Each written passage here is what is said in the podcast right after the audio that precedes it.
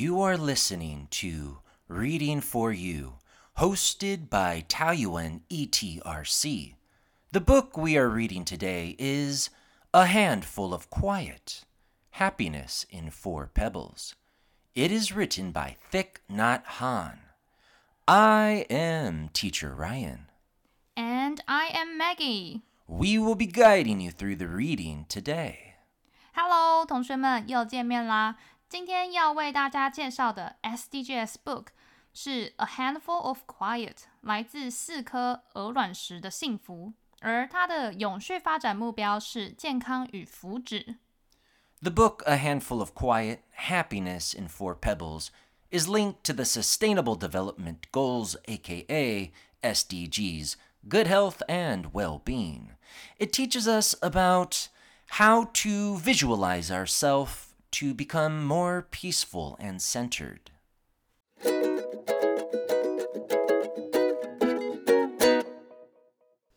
Teacher Ryan, how are you today? Well, Maggie, I have a mix of emotions. Every time I get in the studio with you, I feel great. And how about you? Well, I enjoy doing podcasts with you because you are always full of energy and creativity. Maggie, you are way too nice to me. Well, I am ready to start talking about this amazing book. How about you? I'm ready. Shall we start? Let's go.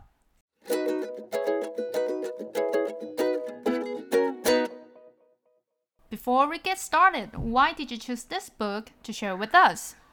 Maggie, when I saw that the author was none other than Thich Nhat Hanh, super famous Buddhist monk, I thought, why not? Can you elaborate more? Well, Maggie, I wish I could, but that's all I got. But we, we should tell the students what's the summary. Did you even read the book? Maggie, are you asking me if I actually read this book? Yeah. The answer is yes. Yeah, I trust you. All right, so you want to know what it's about. yeah, I really want to know why uh, you said this is amazing book. Well, I think it's amazing because we live in a world where people are busy. We're doing exams, we're rushing around, shopping, there's lots of noise, and sometimes we need to find quiet and peace. But it's not always easy to do that. Thich Nhat Hanh is a famous Buddhist monk who teaches children in a very creative way through the use of stones or pebbles and metaphors of what they might mean to help us visualize ourselves to be more peaceful and loving and solid. So I think that there is a lot of value to reading this. 作者 Thich Nhat Hanh 是一位佛教徒，他借由四颗鹅卵石疗法，鼓励人们去寻找自我心中的那一片宁静。平常和亲近的人相处时，同学们，你们会怎么样的关爱对方呢？Leave the comments below.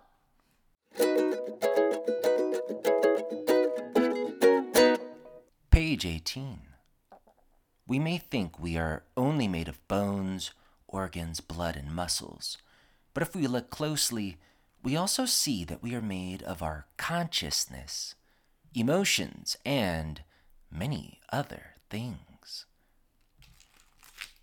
Page 32. Breathing in, I see myself as a flower. Breathing out, I feel fresh, flower fresh. Breathing in, I see myself as a mountain. Breathing out, I feel solid. Mountain, solid. Breathing in, I see myself as still water. Breathing out, I reflect things as they truly are water, reflecting. Breathing in, I see myself as space. Breathing out, I feel free. Space. Free.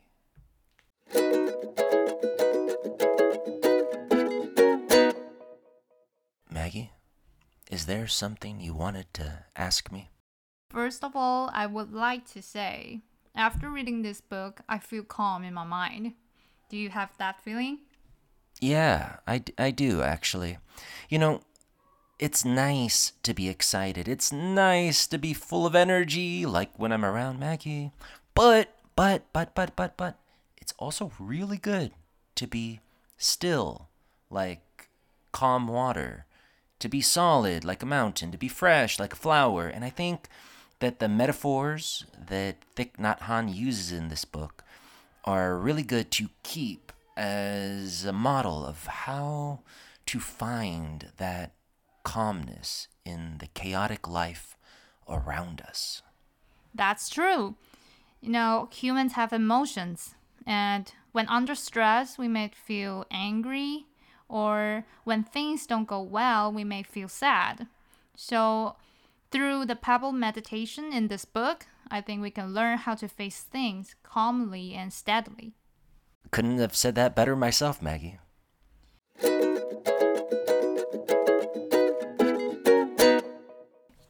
It's our Activity. time.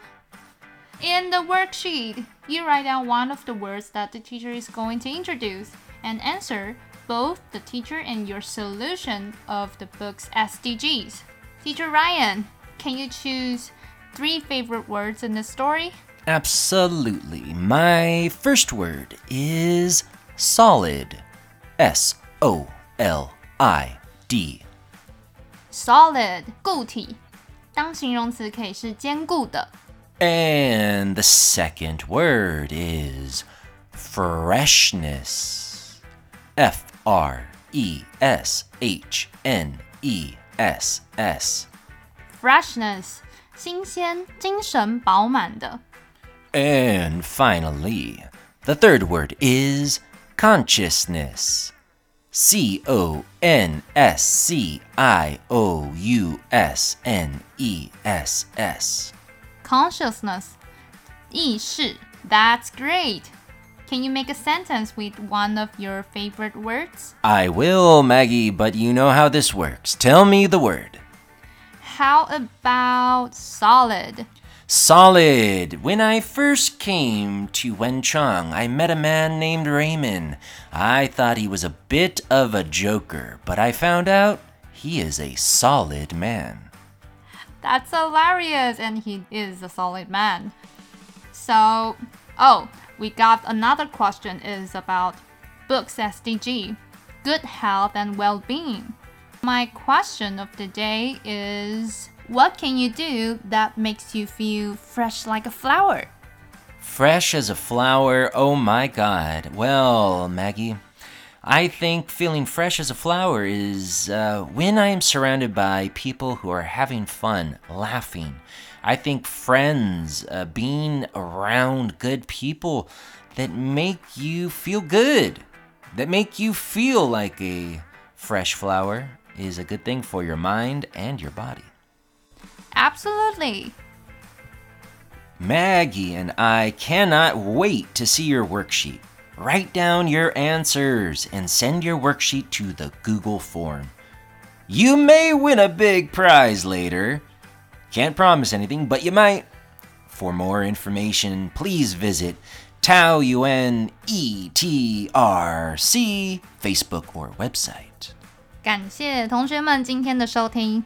学习单的投稿链接我们一样放在桃园市英语教学资源中心脸书或是官方网站。只要投稿一次就有抽奖机会，说不定这次的得奖者就是你哟。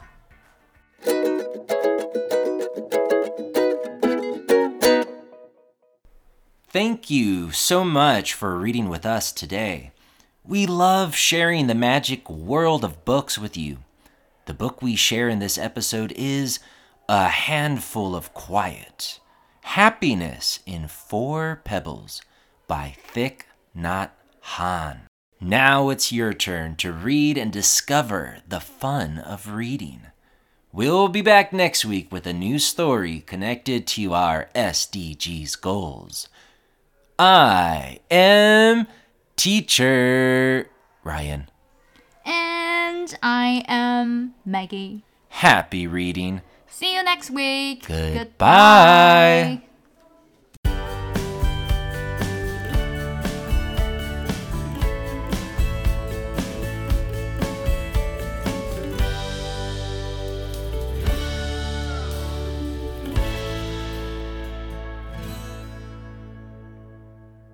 This program is sponsored and produced by Taoyuan, ETRC.